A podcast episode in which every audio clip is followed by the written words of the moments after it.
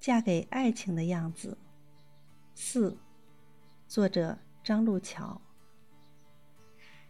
出门前，我看见舅舅俯身在舅妈耳旁说了什么。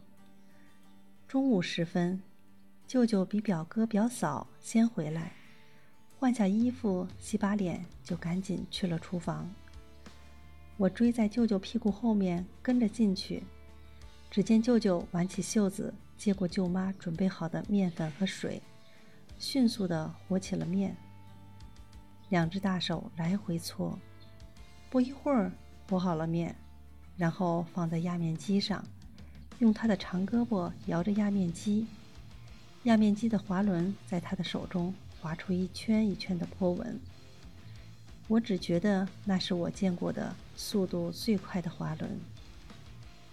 面团在舅舅的操作下变成长长的，类似于白布的长片，经过切刀，又变成了长长细细的面条。我看见他把面条放到案板上，长吁了一口气，似乎心里很轻松似的。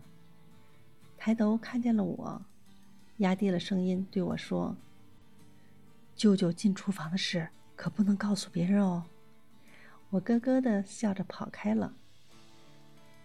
后来听舅妈说他有严重的风湿病，舅舅担心他胳膊疼，做不好一大家人的饭，所以。舅舅提前回家帮他做点体力活，减轻他的负担。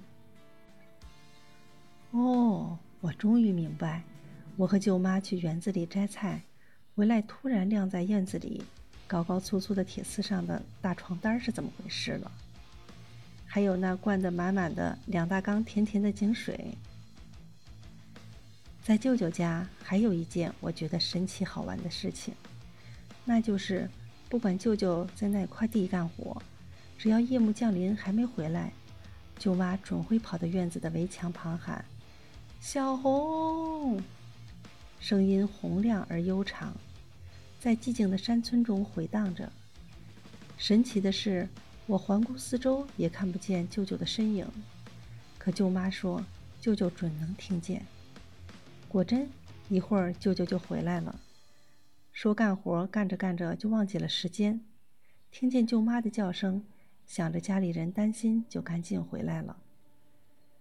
小红是大表姐的小名，在我们的家乡，妻子不会直呼丈夫的姓名，会以第一个孩子的名字来叫丈夫。很多年后，舅妈那洪亮而悠长的喊声“小红”。还会时不时的回荡在我的耳旁。